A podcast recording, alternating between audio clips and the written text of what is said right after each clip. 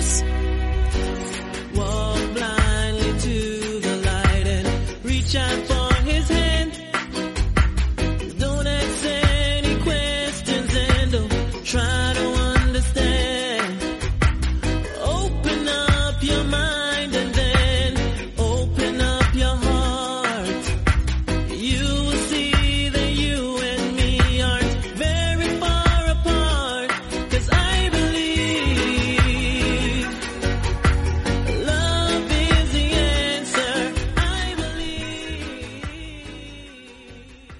Muy buenas y bienvenidos a esta edición de Meme Adictos. Hoy hemos tenido ya esa primera edición donde hemos sacado la entrevista a Gonzalo García. Si estáis escuchando esto y no habéis escuchado lo anterior, pues eh, os lo recomiendo que vayáis al canal. Si estáis suscritos seguramente ya os habrá llegado por el tema de, de RSS, se habrá descargado el programa.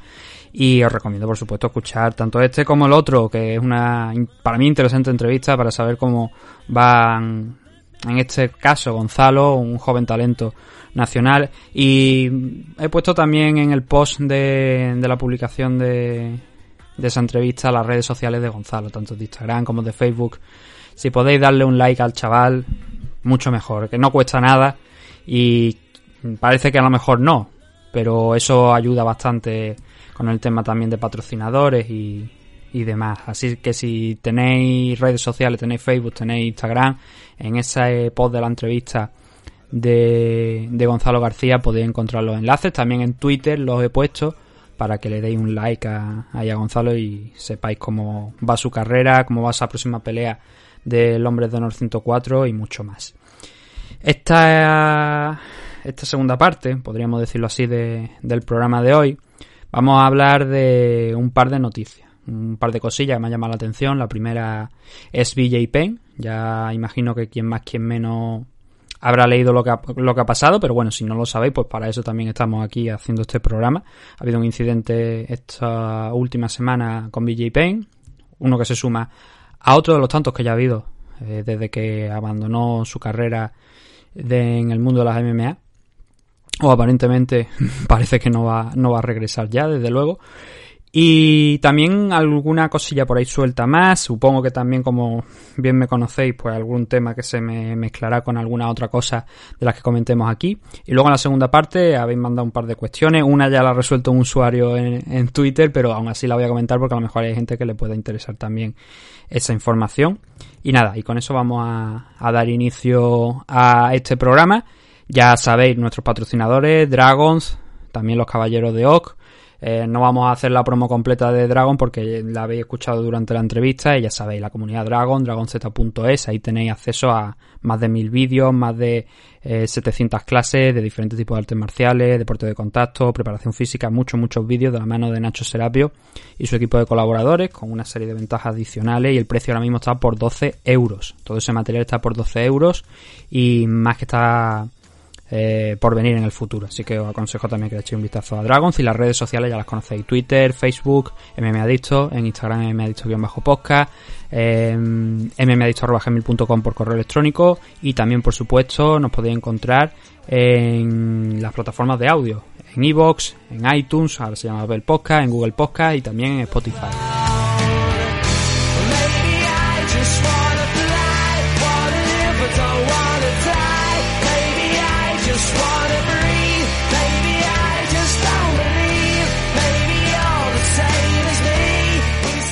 Primera de las noticias que tenemos ya la hemos comentado. La primera es BJ Penn. BJ Penn ha vuelto a dar problemas.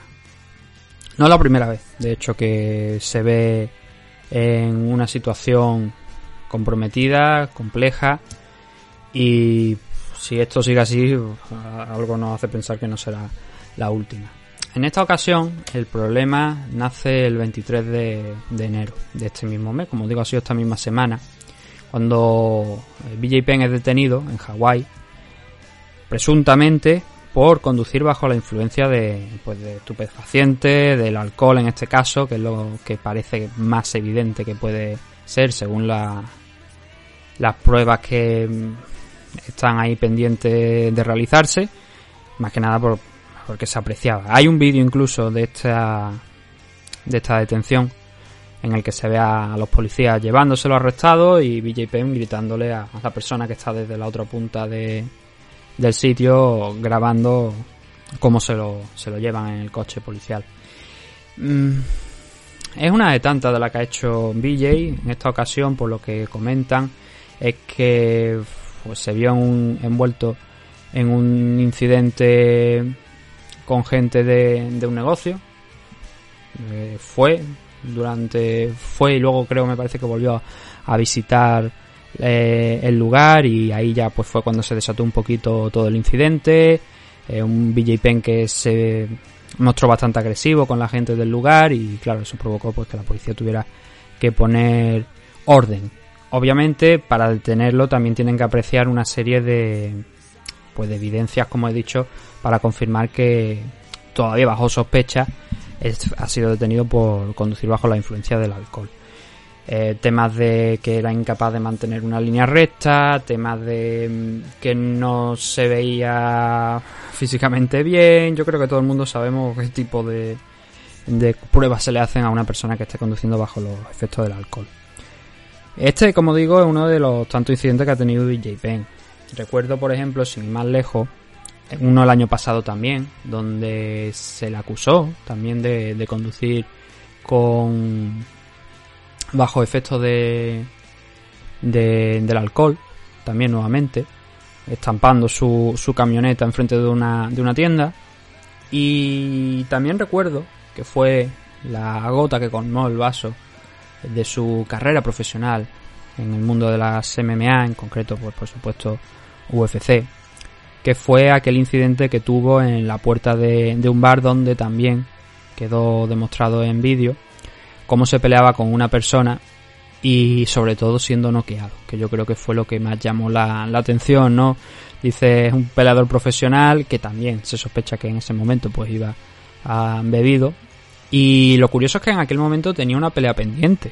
Se suponía que iba a enfrentarse a precisamente a retirado Nick Lenz y claro, Dana White en cuanto vio ese vídeo automáticamente dijo que no iba a permitir a BJ Penn subirse nuevamente en la jaula. O sea, la jaula. ¿Por qué? Pues porque BJ Penn, la última victoria que consiguió fue en 2010 contra Matt Hughes. Se retiró, bueno, se retiró. Se forzó ese retiro de momento voluntario, despidiéndolo de, de UFC en el 2019. Y todo eso después de acumular una racha de siete derrotas consecutivas. La última, sin ir más lejos, fue contra Clay Wood ese mismo 2019. Pero claro, ya había pasado esa época de gloria de BJ Penn, aquella época de aquel combate, por ejemplo, tan polémico que tuvo contra George St. Pierre, donde decían que George St. Pierre pues se había untado en en lo diré eh, no me sale en vaselina, en vaselina era la, palabra. Lo iba a decir en inglés, eh, en grease, porque de hecho recuerdo que Charles Sonnen una vez le preguntaron por George St. Pierre y dijo, yes, eh, Grease St. Pierre. Grease St. Pierre en referencia precisamente a ese incidente que había tenido en aquel combate contra BJ Penn, que nunca se llegó a demostrar, pero que recuerdo que era una historia que estuvo por ahí durante algún tiempo y también eso, por ejemplo, el, aquella pelea de Sakuraba contra Kiyama, que eh, Sakuraba pues acusó a... Y, eso sí que se demostró, que, que pues se había untado en vaselina a la hora de, pelear, pues para dificultarlo. Aquello, pues no, al final no quedó en nada, porque no había una legislación en aquel momento para que esa vaselina a lo mejor que le restregaron en algún momento durante los intercambios del asalto, pues em, no había nada vigente, como digo. Entonces hubo que cambiar el tema y a partir de ahí pues ya no se volvió a, dar ese problema. Por eso aquello de Gris St. Pierre, ¿no? Que dijo Charles Sonnen. Em, pero bueno, esa racha de nueve derrotas, de, digo de nueve derrotas, de siete derrotas consecutivas, pues a cada vez iba peor y seguía peleando, pero BJ Penn fue grande en su momento. Fue de hecho considerado el mejor lightweight del planeta, además tener esa oportunidad de, de subir de categoría de peso a, a, la división welter, proclamarse campeón. Por eso cuando dicen muchas veces aquello de no, bueno, Conor McGregor eh, Daniel Cormier, este tipo de, de luchadores, Henry Cejudo, Dan Henderson en su momento, si no recuerdo mal, creo que también tuvo campeonatos en varias categorías de peso, Randy Couture también. Pero BJ Penn es precisamente uno también de esos nombres. Claro, yo sé que en el debate de Conor McGregor hay que debatir de si lo hicieron al mismo tiempo o no. Eso también hay que, hay que comentarlo. Pero el caso es que tanto en la división Welter como en la división Lightweight BJ Penn fue, llegó a ser campeón.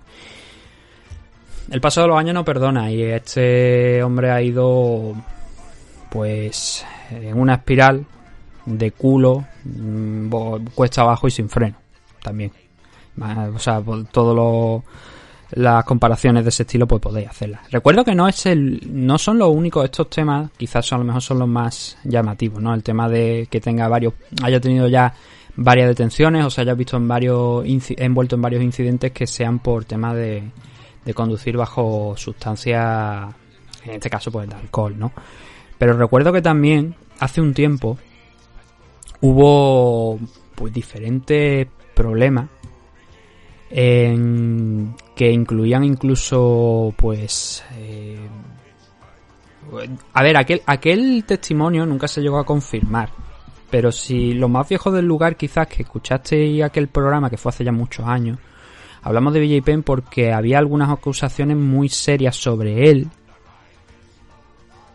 que mm, al final, como digo, tampoco voy a reproducir porque ni recuerdo bien exactamente cómo las cosas no quiero decir eh, no quiero insinuar nada, y, pero sí recuerdo que era una acusación grave y tendría que buscar aquel programa en el que hablamos para recordar ese tema porque ahora mismo pues no, no tengo. Bueno, si me permitís un segundo para asegurarme de que no me lo estoy inventando. Em, claro, sí fue en 2016 esta, esta historia en la que se acusaba de que BJ había violado, había tenido un, acoso un caso de acoso sexual con la novia de, de alguien que trabajaba en, en, su, en su página web. Pero aquello, como digo, no, no se hizo, o sea, no se, al final quedó que yo sepa, quedó en prácticamente nada. Aquello no fue no fue adelante. Pusieron, me parece, una demanda y todo, pero creo que no, no salió adelante o al menos no se llegó a escuchar nada. Y claro, teniendo en cuenta que luego, después de eso, porque eso como digo fue en 2016, BJ Penn siguió peleando en UFC, entiendo que aquello, que ya digo, no seguí bien la pista, no, no salió adelante. El, pero el pasado mes también dijeron que le habían puesto una denuncia acusándole de mm, bueno una, denuncia por tema de paternidad sobre una de sus hijas incluso. Así que, uff, eh, ahora mismo BJ Penn está envuelto en mil y un problemas.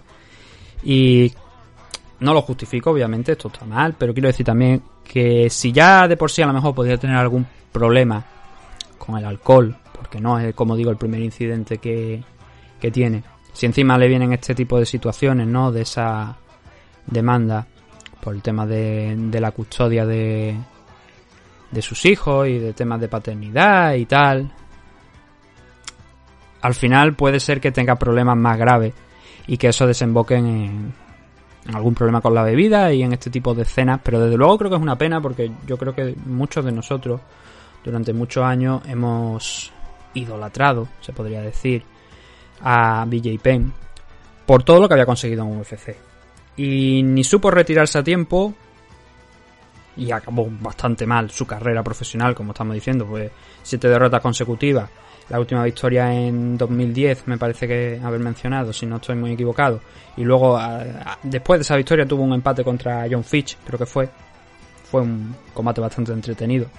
Pero luego empezó ese reguero de siete derrotas consecutivas, pues no acabó de la mejor manera.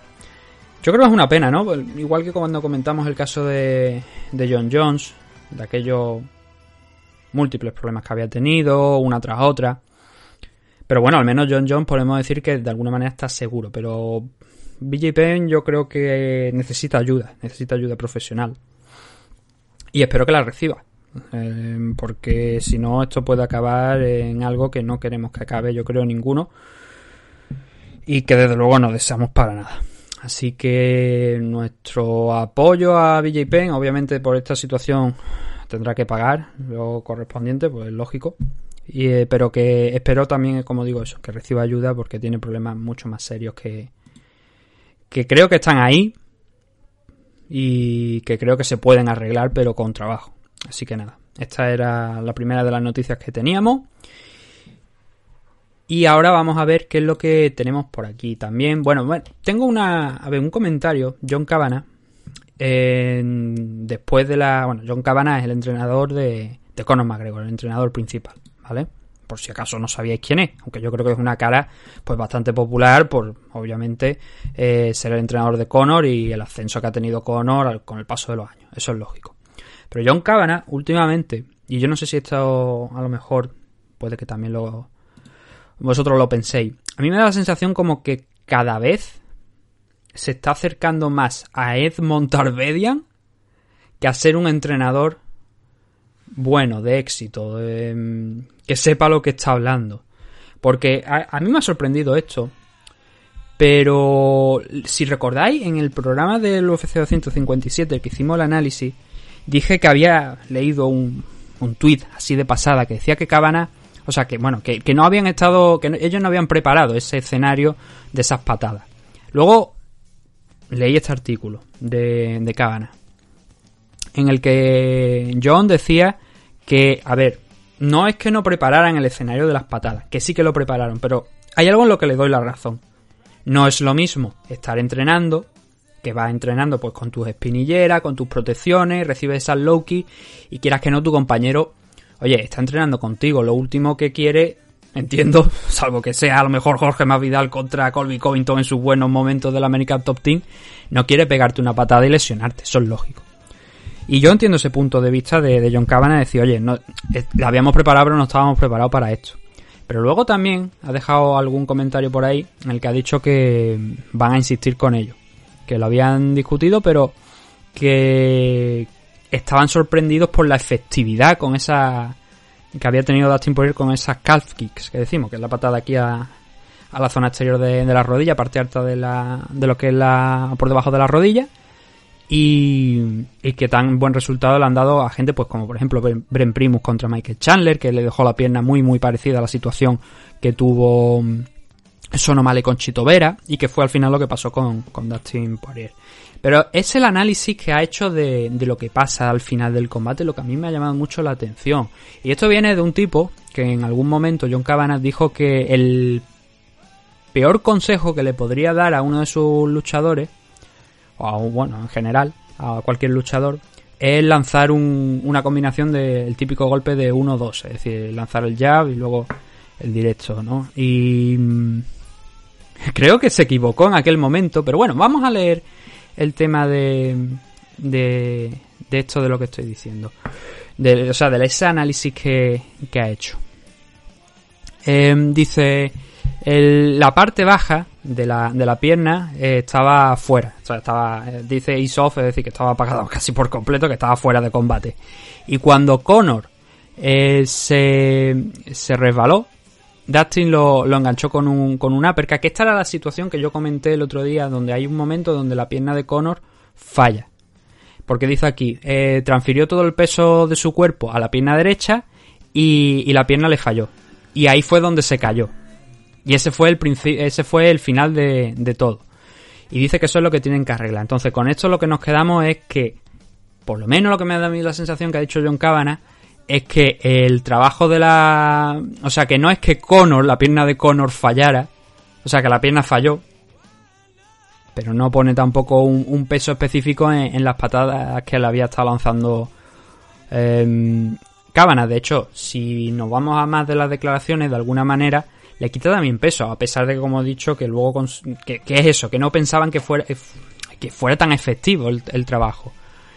Y, me llama mucho la atención porque, claro, es lo que digo, un tipo que dice aquello del 1-2, un tipo que cada vez da la, da la sensación, y ya no solamente eso, que te preguntas también a qué luchador de éxito más ha entrenado, porque tiene luchadores muy buenos. Oye, Pedro Carballo me parece que de, de su gimnasio en Bellator también está bastante bien.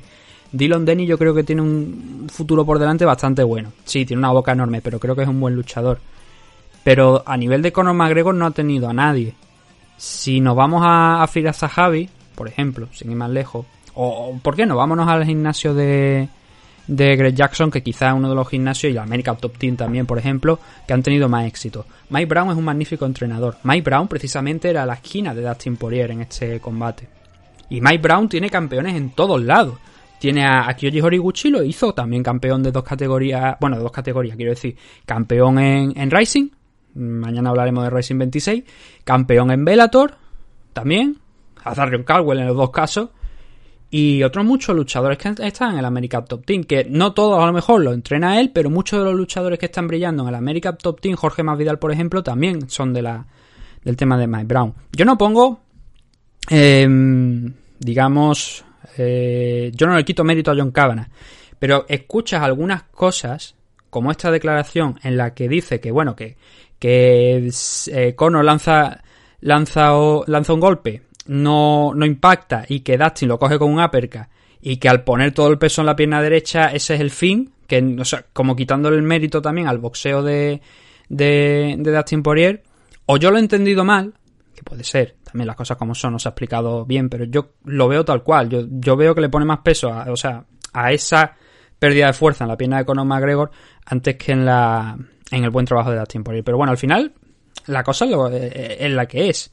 Eh, Conor perdió el combate y ya digo, me preocupa porque creo que John Cabana últimamente no está muy acertado. No está muy acertado.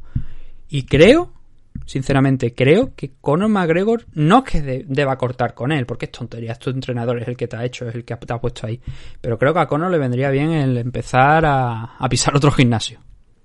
Él, en mi opinión. No sé cómo la veis vosotros, pero es algo que me resultaría interesante. Por cierto, eh, eh, precisamente Mike Brown, ya que hemos hablado de él, ha dicho que la trilogía con Conor McGregor, eh, entiéndase el enfrentamiento con Dustin Poirier, eh, es posible, pero que lo siguiente que quieren para Dustin es pelear por el, por el cinturón. Y John Kavanagh también ha dicho que, hombre, que le encantaría esa revancha, pero también habría que preguntarse una cosa. Han pasado seis años y medio hasta que Dustin Poirier ha tenido la, esa oportunidad de enfrentarse a Conor McGregor. Y creo que ha habido oportunidades antes de, enfrentar a, a Conor en estos seis años y medio. ¿Por qué tenemos que acelerar el proceso cuando Dustin Poirier ha ganado de manera contundente a, a Conor McGregor? ¿Por qué no esperamos? ¿Por qué no dejamos precisamente, como dice Mike Brown, que dispute el título?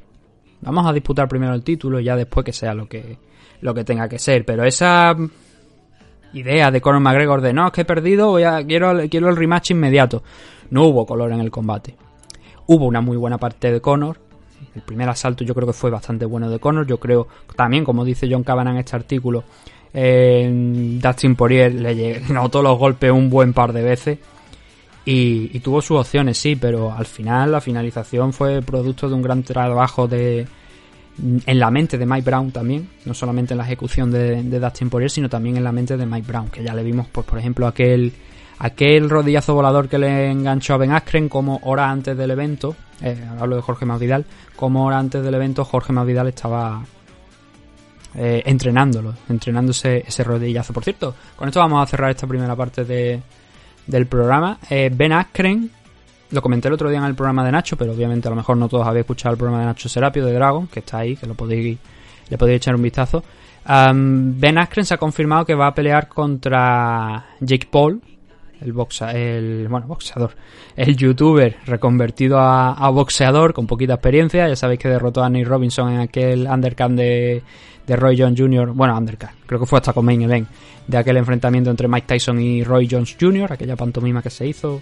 Pues ahí peleó Jake Paul, el hermano de Logan, y lo noqueó Logan Paul, que si todo va bien, pues se enfrentará el mes que viene, este mes que entra dentro de, uno, de un par de días, contra Floyd Mayweather en, un combate de, exhibición.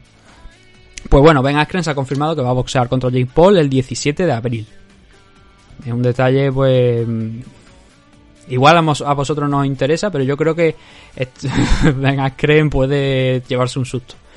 Y si se lleva un susto, va a quedar un poco en ridículo. Y precisamente yo creo que Jake Paul ha sido muy inteligente porque ha cogido a un tipo que, sí, es luchador de MMA, pero todos sabemos que Ben Askren tampoco era precisamente el mejor boxeador de la historia de la división Welter, ¿no? Ya vimos en, en sus últimos combates como fue bastante lamentable el, el boxeo que, que, tenía. Pero bueno, ese es un detalle que ya digo que llevaba, creo que lo comenté en algún programa de la semana pasada o algo y lo dejé como que no estaba muy claro si iba, si iba a darse ese combate. Pues hemos conseguido también la confirmación de esta semana, hemos visto esa confirmación de ese evento el 17 de abril. Vamos a hacer una pausa y cuando volvamos vamos a leer vuestras preguntas y comentarios y, ya lo dejamos en, en, esta edición. Así ya hacemos entre el programa de la entrevista y este, pues hacemos alrededor de una hora y media. Así que no os despeguéis que ahora venimos con esa segunda parte del programa.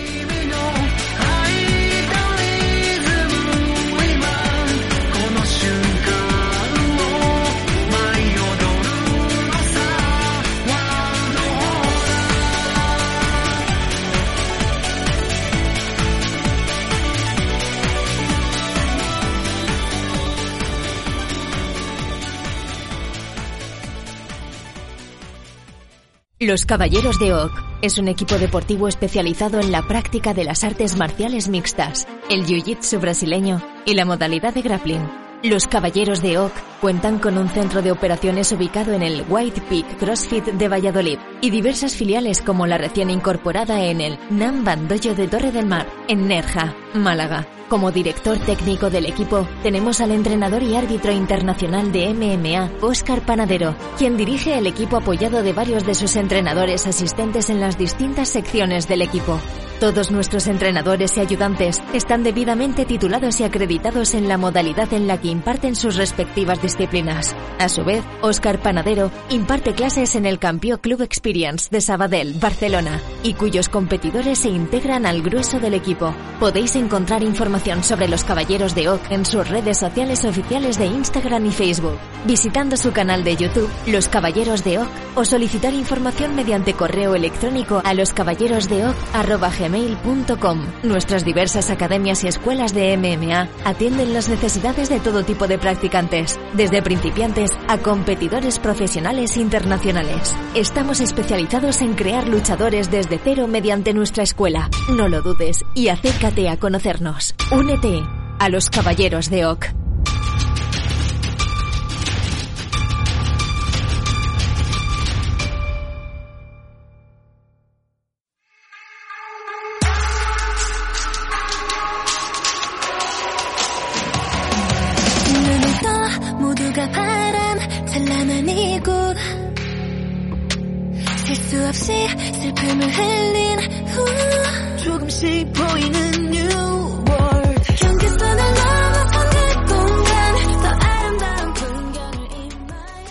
Pues ya estamos de regreso en la segunda parte y ya sabéis que para enviar, para participar en esta segunda parte y enviar preguntas, comentarios, todo lo que queráis, tenéis las redes sociales. Cualquier chorrada que tengáis en mente, aunque os parezca eso, una chorrada, lo podéis enviar. Cualquier pregunta, cualquier comentario, eh, un combate que queráis que se hable en concreto y, e intentaré ver si lo podemos hacer. Eh, cualquier cosilla, ya digo, vosotros me lo comentáis por un tweet, por un mensaje en Facebook, por un correo electrónico gmail.com y lo leemos aquí, lo comentamos y vemos qué podemos hacer y, o, un tema que queráis que se trate, pues también podemos tratarlo, podemos echarle un vistacillo a ver qué es lo que podemos sacar. Precisamente me habéis dejado una pregunta, bueno, una pregunta y un comentario que como he dicho antes la primera parte ya la solucionado un oyente, pero que vamos a comentar igualmente. Dice Jorge Jano, nos dice aquí en Evox, nos pregunta que si se sabe cuándo los luchadores de fuera van a poder salir en Rising, o sea, van a poder participar en Rising.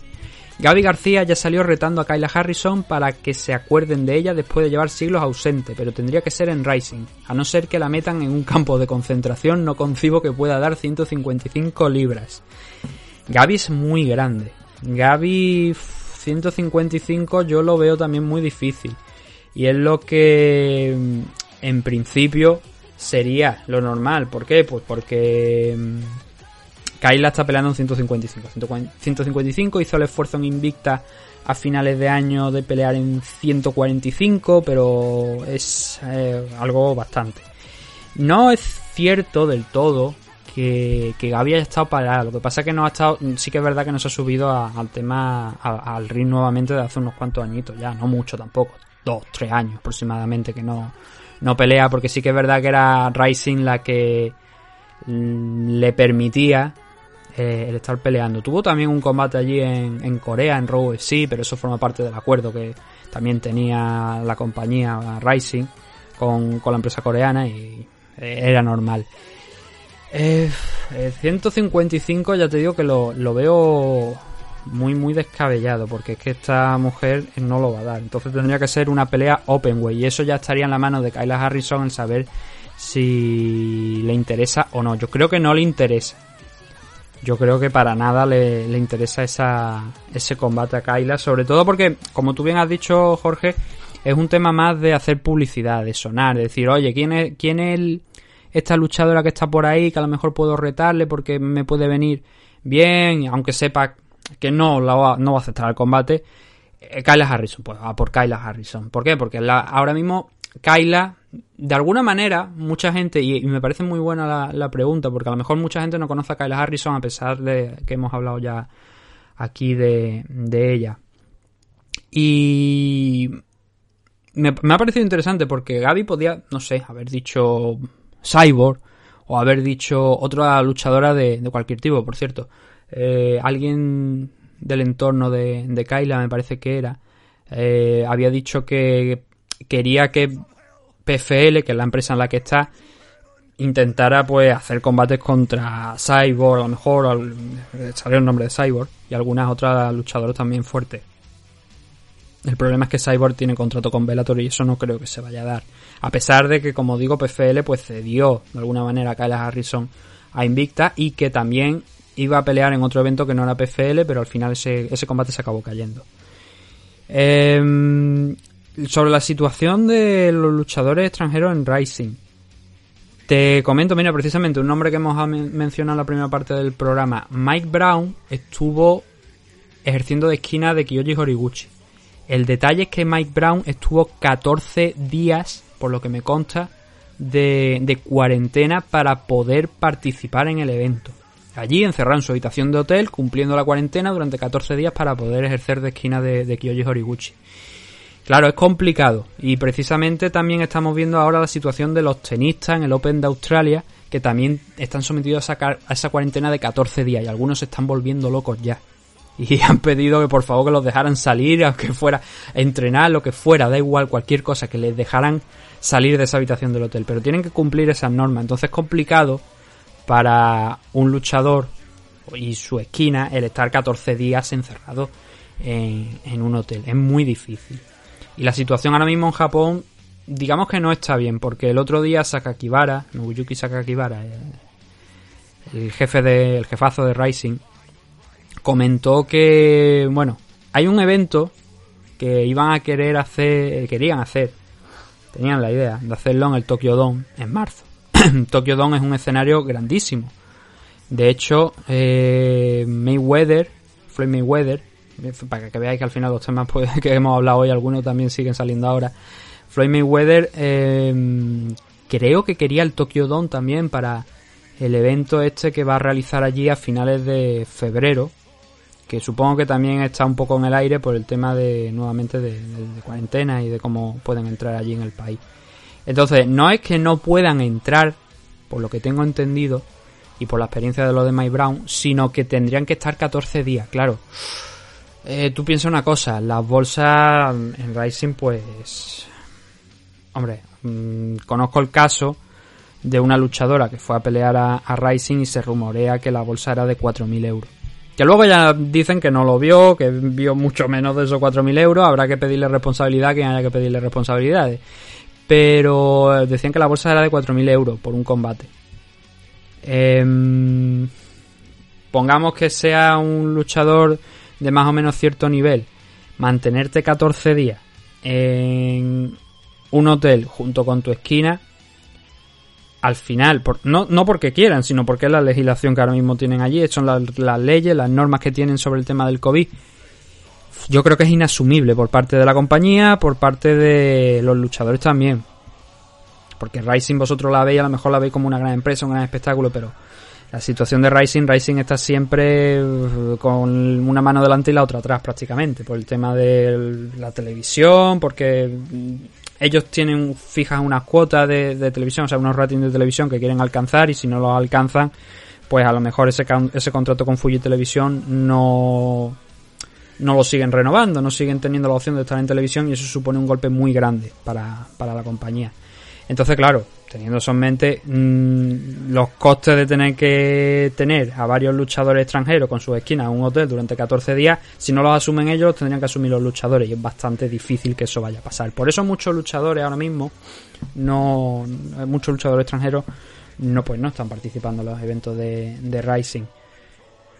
Mm, No se sabe todavía nada, como te digo, del de marzo. Y bueno, salvo que di dijeron este, este evento de que querían realizar grande en el Tokyo Dome, dijeron que si había que retrasarlo, que muy probablemente haya que retrasarlo, que entonces cambiaban de localización y se cambiaban a, una a un sitio más pequeño. De ciudad incluso, cambiaban de, de, ciudad y lo hacían en un sitio más pequeño. Y que ya eso pues alteraría seguramente muchas de las fechas de, del año. Mínimo, creo que querían hacer 4 o 5 eventos a lo largo de este 2021. Y el primero era en marzo. Pero ya digo que vamos a ver siquiera si se celebran los Juegos de Tokio. Y bueno, los Juegos de Tokio son en junio, pero ya incluso se están diciendo que a lo mejor se cancelan. Y hay eventos, está viendo eventos de, de kickboxing, de artes marciales, allí en, en Japón, pero con muchísimas restricciones. Siguen también los eventos de Pro Wrestling, Así que se están haciendo las cosas, pero ya digo, con muchísimas restricciones y es bastante complicado ahora mismo el, realizar cosas allí en eventos en Japón. El segundo comentario que teníamos, como digo, ya está resuelto, pero nos preguntaba arroba barrio tapia en, en Twitter. Me decía, hace tiempo vi una luchadora a la que denominaban la Javi Nurmagomedov latina o algo así. Era muy dominante con la lucha y hace muchísimo que no la veo y no recuerdo el nombre. ¿La identificarías con esos datos? Y si es así, dar más información. Gracias. Eh, cuando, cuando has dicho eso, la verdad es que mmm, con esos datos que yo era incapaz de saber quién, de quién estábamos hablando. Y por eso le tengo que dar las gracias a Pelunatón, también arroba Pelunatón en, Twitter, que ha, ha, solucionado la pregunta rápido. Además, ha dicho que es Tatiana Suárez, que ha estado mucho tiempo con una lesión grave en el cuello, pero que ahora mismo pues parece que ya está recuperada y que parece que, volverá en verano. Es obviamente Tatiana Suárez una de las luchadoras que, claro, esa lesión de cuello, como nos ha dicho Pelunatón, ha cortado el, ascenso que tenía.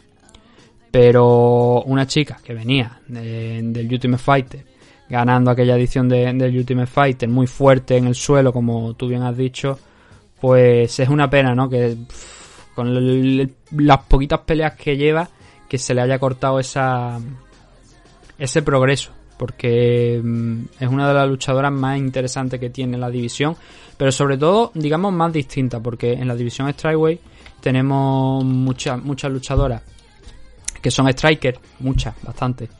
Y quizás nos faltan este tipo de luchadoras la, la, otra parte la wrestler la grappler porque sí bueno tenemos a Carla Esparza pero yo creo que quien más quien menos estamos ya hartos de ver a Carla Esparza. Queremos algo nuevo no y a mí que, por ejemplo, pues que me gusta mucho el, tema de del wrestling, eh, pues el hecho de tener a Tatiana Suárez eh, es algo que, que, se agradece. Además, siendo tan dominante. El caso es que ahora está echándole un vistazo a los rankings, porque digo yo, hombre, lleva un tiempo fuera de circulación. Su último combate fue en el 2019, en junio del 2019, como ha dicho Pelunatón en esa respuesta si vuelve en verano serán cerca de dos años sin pelear. También es verdad que 2020 pues se han celebrado muchos eventos de UFC, pero quiero decir que la cosa ha sido extraña. Y, y ahora mismo no están los rankings, ahora mismo no, no, se le ven los rankings, pero entiendo que se ha sacado por ese tema de, de la lesión, de que lleva bastante tiempo fuera y, y que ahora mismo pues no procede el tenerla ahí, pero con una chica que ya ha tenido victoria, incluso hasta Carla Esparza, que era como digo el máximo exponente, es campeona por supuesto, pero también el máximo exponente a lo mejor del tema de, de del wrestling en la división, pues ya no nos hace ver que esta chica apunta alto. Así que, oye, ojalá vuelva lo más pronto posible y, y podamos tenerla de regreso, que vayan las cosas bien, porque es una, es un, yo creo que puede llegar a ser campeona o por lo menos darle un sustituto a, a alguien de la categoría de la parte de la parte alta. Así que veremos cómo, cómo va la cosa. Nada, esto era lo que teníamos para, para hoy. Eh, para este programa en concreto. Y ya sabéis que si queréis participar, queréis mandar vuestras preguntas, vuestros comentarios, pues ya sabéis dónde hacerlo. Hemos las redes sociales al principio, ya sabéis, Twitter, Facebook, también por un comentario en iVoox, como ha hecho Jorge con esa primera pregunta que teníamos, el primer comentario. Ahí, cualquier cosa, aquí lo, podéis preguntar. Y nada, pues nosotros volveremos ya el lunes, seguramente, porque tenemos que hacer el, el análisis de ese Rising 26, pero eh, por ser un evento largo, pues no creo que vaya a poder editarlo y tenerlo todo en la misma tarde, noche de- del domingo, así que mm, supongo que volveremos el lunes. Pero sí recordaros que esta semana tenéis ya, ya se ha celebrado, pero podéis ver el evento de One Championship, tenemos, ahora mismo se está celebrando un evento de KSW, KSW 58, muy interesante, tiene el título Featherweight en juego, y además hay un grandísimo talento en el main event, el chico es francés, es eh, siempre se me olvida el, el nombre pero dejadme porque lo tenía aquí apuntado porque siempre siempre me olvido del nombre pero sé quién es perfectamente. Parnasse Saladin Parnasse. Es uno de los para mí uno de los mejores talentos que hay ahora mismo aquí en Europa. El luchador francés yo la verdad que la primera vez que lo vi en KSW creo que fue hace un par de añitos y y se le vio muy muy con, con mucha, muchas cosas que comentar muy muy técnico y además con muchísima decisión muy jovencito también y, y como digo, hoy pelea, hoy defiende, hoy está defendiendo el título. Que vamos a no sé si, si ya habrá acabado o no, pero está defendiendo el título y, y ya digo, si es capaz de, también de pasar esta prueba, yo creo que a lo mejor ya UFC le echa el ojito porque se pondría con un 15-0 de récord. Tiene además también un empate, pero sería ya una un rival, o sea, un nombre interesante para que la compañía también se lo llevara. Así que eso recomendaros pues también que tenéis otros eventos, que por supuesto la semana que viene vuelve UFC. Si no recuerdo mal, dejadme que lo voy a mirar, creo que es el evento que va a estar en el main event, sí, en el main event está lista de Overing contra Volkanov, contra Volkanovski, no, mata a Volkanovski los dos segundos, contra Alexander Volkov, contra otra, otro Alexander, además ese Cory Sanhagen contra Frankie Edgar, que llega un añito tarde, como bien sabéis, por diversos problemas que ha habido, bueno, diversos problemas, que básicamente que Frankie Edgar quedó cao frente al Korean Zombie a finales de 2019 y no se pudo celebrar ese combate contra Cory Sanhagen. Y otras muchas cositas que están bastante interesantes, pero eso tendrá que esperar a lo largo de la semana, donde comentaremos, haremos esa previa para los oyentes de Divos Premium. Nada, simplemente, como digo tantas veces, daros las gracias por seguir escuchándonos, por seguir apoyándonos aquí en, en MM Adictos. Un saludo y gracias.